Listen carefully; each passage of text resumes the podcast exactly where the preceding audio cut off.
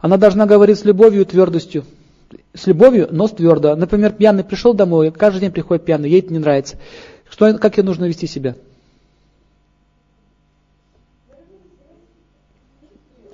Нет. Она может сказать что?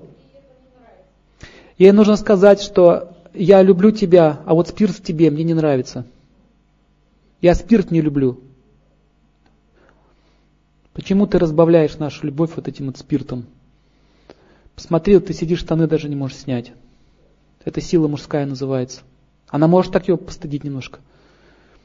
Это моя опора проспиртованная. Понимаете, она, она должна говорить такие слова, нежные, но так очень твердо. Она не должна говорить, там, кушай, давай дальше пей. Нет. Она так не должна себя вести. Это порог, который разрушает ее семью. Но она не должна его ругать и критиковать. Наоборот, должна говорить, я всегда знаю, я знаю, что ты хороший человек. Я знаю. Спирт – твоя слабость. Что мне сделать, чтобы этого не было? То есть она пытается ему помочь. И ему будет стыдно, кстати.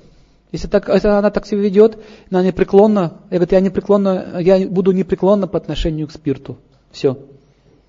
Но опять же, чтобы она его слушала, чтобы он ее слушал, какими качествами характера должна обладать жена? Смирением.